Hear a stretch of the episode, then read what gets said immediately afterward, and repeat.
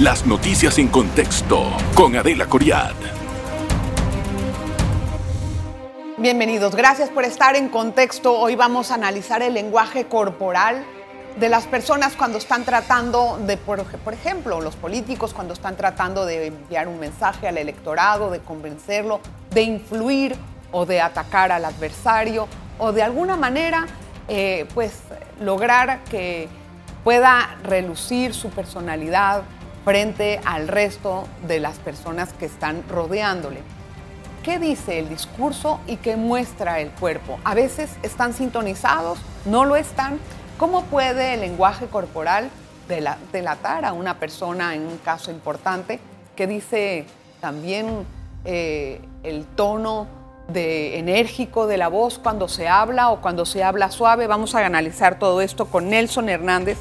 Él es analista de conducta, ya lo conoce usted, lo he traído en el programa le he pedido que por favor nos vuelva a acompañar. Gracias, don Nelson, bienvenido. Gracias, muchas gracias por la invitación nuevamente. Al contrario, bienvenido. Nelson, en, en un momento en que se acerca un periodo electoral, bueno, una elección, que ya es muy pronto, dos meses, todos los políticos están tratando de explicar o de decir qué es lo que van a hacer, como no dicen mucho cómo, pero sin tener que referirnos a un nombre en específico. ¿Qué tanto coincide el lenguaje corporal con los discursos que dan, que emiten? Ok, tiene que ser crucial. Eh, la comunicación en general está dividida en la parte verbal no verbal. Cuando existe un divorcio entre uno y otro tipo de comunicación, definitivamente existe lo que se llama una dicotomía, una desconexión verbo-corporal, y eso provoca muchas veces consciente o inconscientemente que la persona que está recibiendo el mensaje no lo vea como veraz o íntegro en un momento determinado dependiendo del contexto. Es por esto que siempre se le recomienda a cualquier persona que va a comunicar que sea lo más clara, sencilla, íntegra, veraz posible, porque su lenguaje corporal de hecho grita mucho más alto que lo que puedan decir algunas palabras. Eso es difícil pedirse a una persona. Eh, ¿Cuándo yo puedo ver que hay un divorcio?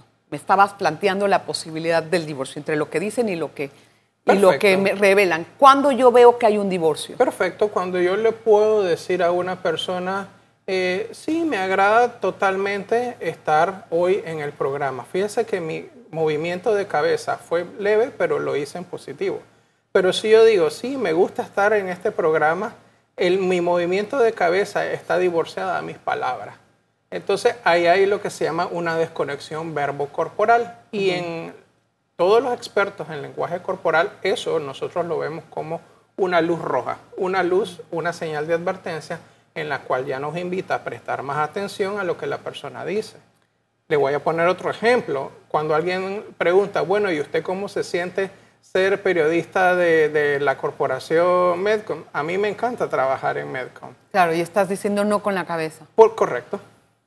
Eh, ¿Eso qué me dice a mí? ¿Que la persona es mentirosa o que la persona no es... Mm, que, ¿cómo, qué, rasgos de personalidad revela? Ok, ahí vamos a, a romper un mito porque el que una palabra se exprese en un momento determinado o una acción se dé en un momento determinado de forma aislada a mí como experto no me dice nada. Yo necesito algo que se llama clusters o agrupaciones. Claro, que se repita, que sea Eso, Lo único que me marca a mí son alertas o señales para estar más pendiente y tener una escucha más activa. Y cuando digo una escucha más activa, aquí hay algo muy importante para nuestros amigos telespectadores, y es que uno escucha con los ojos. Y eso de que hoy la gente está metida en un celular y te dice, sí, como no, yo te estoy escuchando, definitivamente no por eso hay una eh, teoría muy interesante que dice que hoy las personas no pueden realizar dos actividades a la perfección al mismo tiempo porque en una de ellas se va a distraer. Mm. Y en la comunicación hoy cada vez más es necesario que nos prestemos atención. ¿Qué pasa cuando un, me ha tocado mucho que he invitado aquí a los políticos y estoy hablando con una persona, pero ellos me hablan en plural? ¿Qué quiere decir eso? En vez de decir yo o voy a ir, nosotros vamos a hacer. ¿Qué significa eso? Perfecto. Cuando hablan de el nosotros, Eso es lo que se llama en detección de mentiras una declaración de exclusión. El español, como usted bien sabe, como periodista, buena comunicadora que es usted, sabe que el español es muy rico. Claro. Y no es lo mismo decir nosotros vamos a trabajar por un mejor proyecto que decir mi equipo y yo vamos a trabajar por un proyecto. Cuando yo meto la palabra en primera persona, yo ya me estoy involucrando en los hechos, me estoy involucrando en las consecuencias, me estoy involucrando en la acción. O sea que usted toma responsabilidad de lo que está diciendo y de lo que supuestamente va a hacer. Exactamente, pero el nosotros es lo que se llama declaración de exclusión en detección de mentiras. ¿Quiere decir que la persona no quiere hacerse responsable de lo que está diciendo? Es correcto. Se lo voy a poner de una forma más coloquial. Cuando las personas suelen decir, y lo he escuchado muchísimo, se te quiere, se te extraña, se te estima. Miren cómo estoy haciendo yo con la mano, porque no es lo mismo, yo te quiero, yo te extraño, yo te estimo. Entonces, cuando se habla de se te quiere, el nosotros, esas son declaraciones de exclusión donde la persona, por una u otra razón, no quiere formar parte de la, de la acción. O sea, que cuando alguien le dice se le quiere mucho, no, no. Se te quiere no ya es- gratis. Digamos, eso no, no, es, no es algo tan genuino, por así decirlo. Exactamente. Ah, mira tú, ja, ja, apréndansela. ¿Qué palabras marcan un ataque? Ok, el ataque comienza generalmente por palabras peyorativas, despectivas, que van en contra de una acción de una persona o desacreditar las acciones de otra persona. ¿Ok? O sea. Lastimosamente, lo hemos visto muchísimo, que en los últimos tiempos hay personas que comienzan diciendo, eh, mira, me agrada lo que tú has propuesto, pero definitivamente eso está lejos de la realidad. Ya es un ataque de forma indirecta y la persona que está escuchando ese, esa frase entra en lo que se conoce como un atrincheramiento, ya está aguerrido. Entonces ya ahí se rompió el primer principio de la comunicación, que es estar dispuesto a escuchar, porque usted acuérdese de algo, que quien escucha tiene el poder. Entonces, No es quien habla. Exactamente. No es quien habla. El que escucha es el que tiene el poder. Y esta persona, mientras está escuchando, en vez de razonar lo que está escuchando, ya está en una etapa de eh, atrincheramiento. En algunos casos. Otras personas son lo suficientemente inteligentes emocionalmente hablando y pueden escuchar, digerir la información y tomarse un tiempo para responder de forma asertiva. Pero hay gente que simplemente contesta para defenderse o para atacar. Ah, buena, buena esa. Vamos a hablar más, un poquito más acerca de eso, pero después de la pausa. No se vaya porque vamos a analizar muchas cosas. ¿Qué significa cuando invocan a la religión o a Dios en un discurso? Todo eso vamos a hablar. En breve regresamos con En Contexto. Gracias por continuar en sintonía. Estábamos hablando acerca de los ataques en los discursos. Le escuché con los ojos lo que estaba diciendo. Entiendo algo. Cuando uno va a atacar a un adversario, porque los políticos atacan a los adversarios, ¿cuál sería la mejor recomendación para hacer esto si usted tuviera que darle un consejo a un político? Bueno, mire, el Y escritor... no es el ataque, sino como, como sacar un poco de defensa, ¿no? De- El escritor Bertolt Brecht dice una frase que a mí me encanta. Cuando la verdad es demasiado débil para defenderse, tiende a pasar al ataque.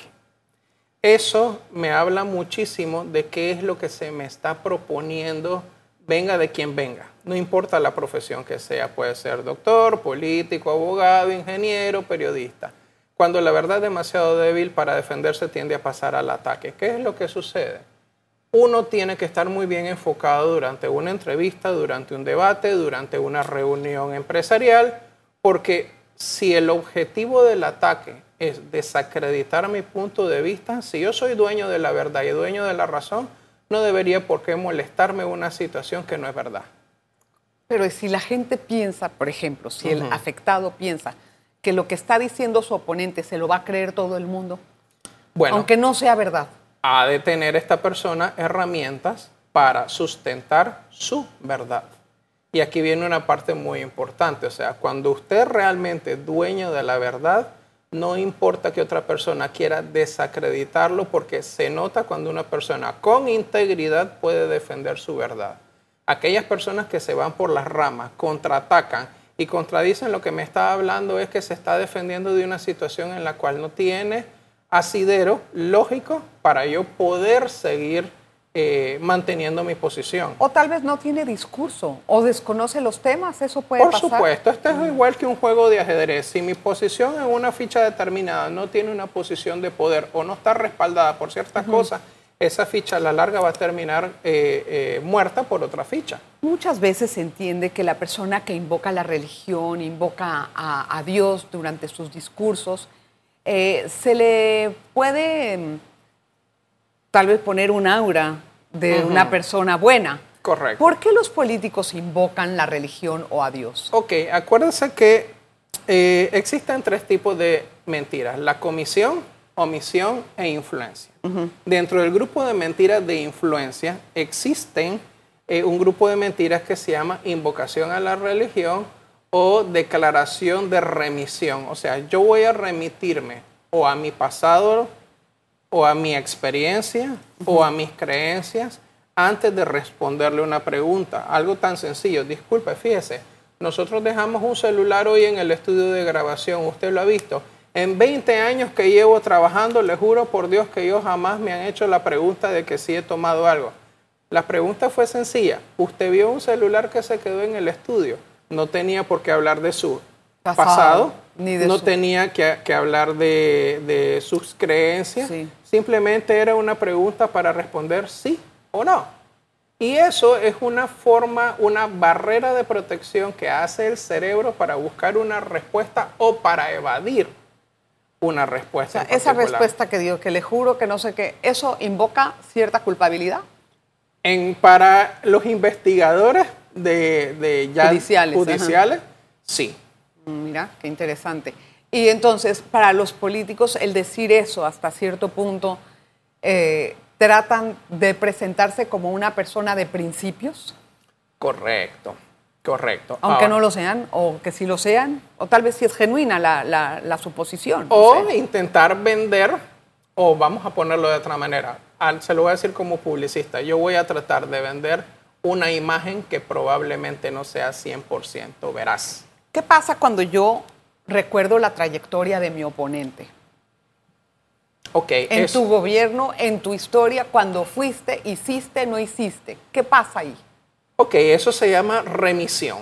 En, en detección de mentiras se llama remisión. ¿Qué sucede? Esa es una manera de evadir la verdad del aquí y el ahora. Yo prefiero irme al pasado, sentenciar tus errores, pero no ver los míos o no ver lo- el presente que mi propuesta o lo que esté presentándole a un cliente, a un adversario, a lo que sea, no es lo suficientemente creíble, sólida o veraz.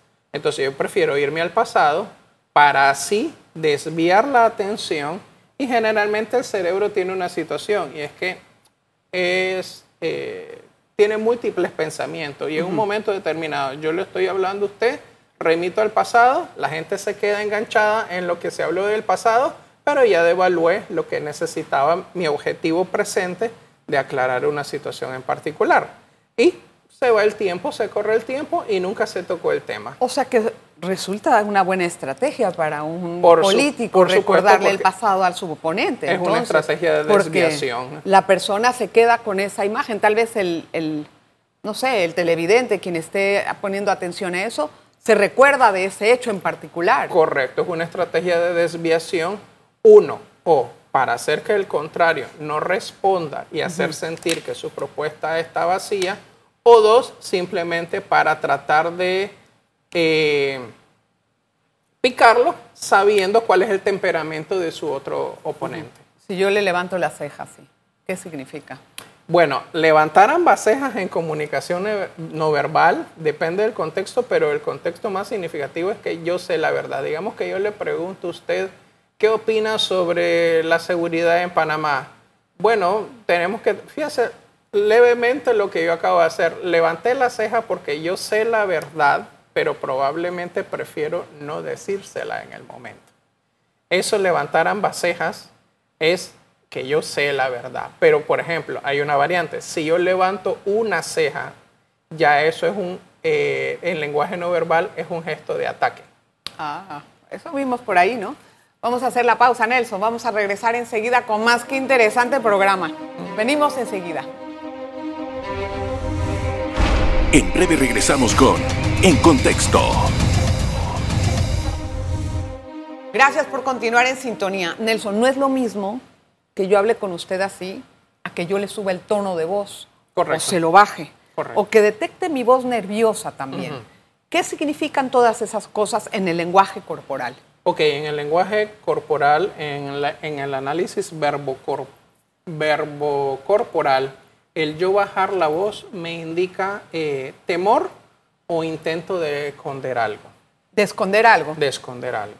Cuando yo levanto la voz, también depende del contexto, porque hay personas que tienen el timbre de voz alto Sí. y pueden considerarse que están gritando, pero ya existe un decibel mayor que en medio de una discusión hay alguien que levanta la voz aún más, pero esto viene acompañado también de su Lenguaje verbal. de su lenguaje corporal, corporal.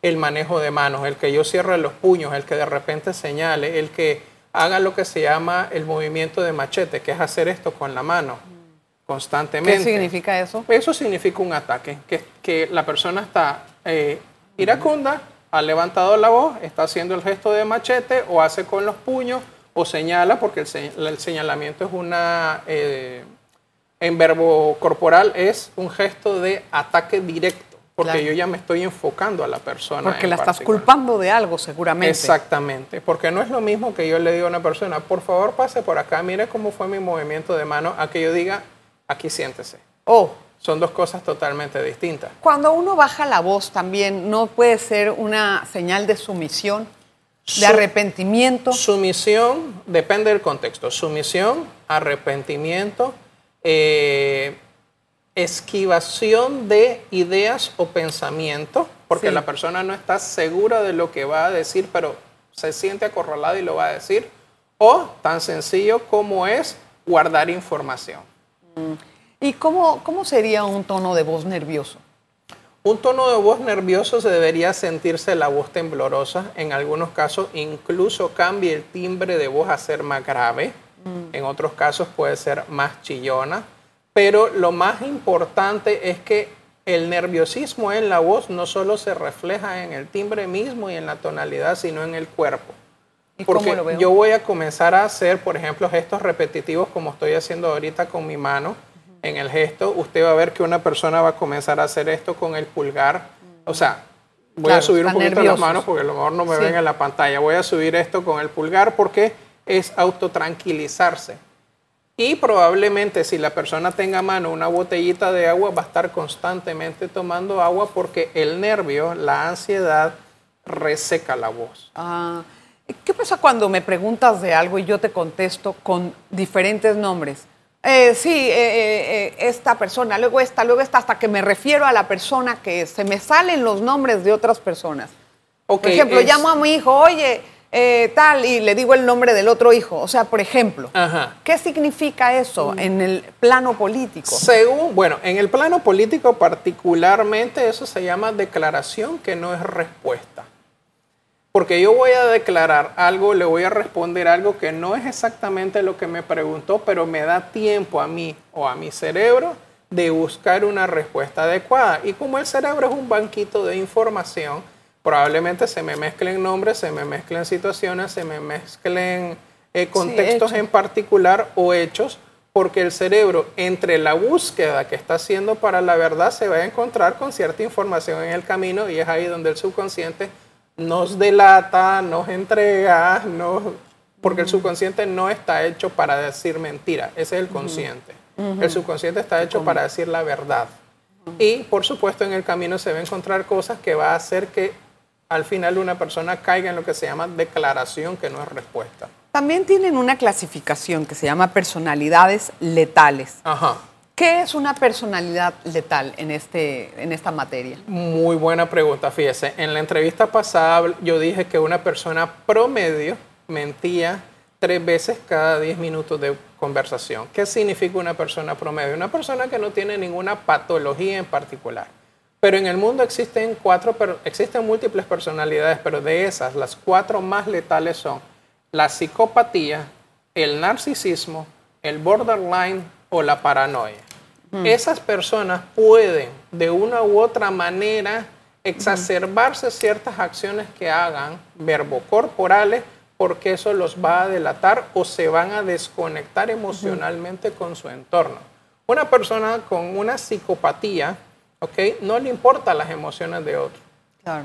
Lo va a Es- mandar, es egoísta. lo va a mandar muy lejos, lo va a mandar al demonio, dicho así eh, pr- prácticamente, pero no se va a conectar emocionalmente. Un narcisista, para el narcisista, el cielo, el planeta, el sol gira alrededor de él. Y él es el todopoderoso, él es el que tiene la verdad absoluta, él no acepta críticas, él no, no acepta las verdades, ¿Qué pasa una persona que te dice no te perdono?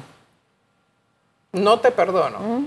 Ok, bueno, probablemente esa sea una persona, tendría que analizar el contexto para responderle. Sí, es pero verdad, una de las razones alguien que es... diga, yo en mi persona, alguien que diga, bueno, no, no, no soy así, pues, no perdono, o, o alguna persona que, que, que tenga eso en su haber, que, que haya, tal vez, tal vez se haya herido por algo. Sin analizar el contexto, podría ser una persona que pueda tener o rasgos narcisistas o simplemente ser una persona reacia a comprender que los otros también pueden equivocarse. Ahora, eh, además de esas eh, descripciones que me estabas dejando, hasta narcisista, ¿hay una más? Sí, ¿Cuál es existe la mitomanía, existen los megalómanos. Los megalómanos son aquellos que tienen el mundo entero pero quieren más, no es suficiente. No. El mitómano es aquel que miente Constantemente. constantemente. Esa es una patología grave. Correcto. Muy grave. Eh, ¿Cuándo es que yo puedo hacer una declaración para influir sobre, el, sobre la persona? O sea, yo quiero que tú hagas algo, entonces yo quiero influir en tu comportamiento. ¿Cuándo? Bueno, eso es lo que se llama también es manipulación emocional. Porque yo, si yo conozco a la otra persona, voy a apelar a nuestra historia de amistad familiar o de relación o decir en un momento determinado, no, es que si no haces eso yo me voy a sentir totalmente triste y no voy a tener la oportunidad de que tú me escuches. Se Eh, victimizan. y ya usted se victimizan, correcto. Inmediatamente la per- otra persona o bajaría la guardia o bajaría los alerones y dice, ok, vamos a hablar, sabiendo que al final del contexto no vamos a llegar a ningún punto porque tal vez mi posición es de no ceder. Pero la persona va a intentar a toda costa que usted ceda su posición y reconsidere eh, una, algo en particular en su día a día. Pero lo hace porque ya ha tomado una postura de víctima. Correcto. no por otra cosa. Es decir, esa es una manipulación clara. Pero si, digamos, un político quiere influir en el electorado, ¿cómo, cómo sería un discurso así? Conozco sus calles, he caminado con ustedes. Esa frase, si nosotros sabemos la historia de una persona, podríamos entender que vivimos en el mismo país, pero no estamos en las mismas realidades sociales, económicas o políticas. Y a veces el pretender querer ser algo que no soy para ganarme a- el, el cariño, el respeto, la intención de voto o la confianza de una persona, eso se llama manipulación, no hay otra manera de decirlo. Eh, y definitivamente creo que en cualquier ámbito es necesario que la verdad sea realmente mi herramienta de trabajo. Porque hay mucho, en el mundo hay mucho eh, disconformidad con respecto a los engaños. Claro, o sea, puedes reconocer un error, ¿resta en política o suma? definitivamente suma. Ahora bien, también tenemos que tomar en cuenta que así como hay un emisor, hay un receptor. Yo soy responsable de lo que digo, no de lo que usted comprenda o lo que al final usted decida. Claro, bueno, obviamente. Sí, ya, ya, entonces, ya sería demasiado. Yo puedo aceptar mi error públicamente y puedo decir me equivoqué, pero ya está Hasta en ahí. la otra persona la Nelson. decisión. Nelson, vamos a tener a Nelson porque es, es interminable, es interminable la, la- la conversación con Nelson. La verdad es que a mí me gusta mucho esta, esta parte, no sé si porque estamos en, en- dedicado un poco a la inteligencia y esas cosas me encantan. Pero bueno, es que en época de política también queremos eh, darle al, al público otro instrumento para evaluar. Y lo logramos con este tipo de entrevistas. Gracias, Nelson. A usted, muchísimas gracias. gracias de verdad. Nos vemos en la próxima ocasión. Y gracias a usted también por su audiencia. Las noticias en contexto con Adela Coriad.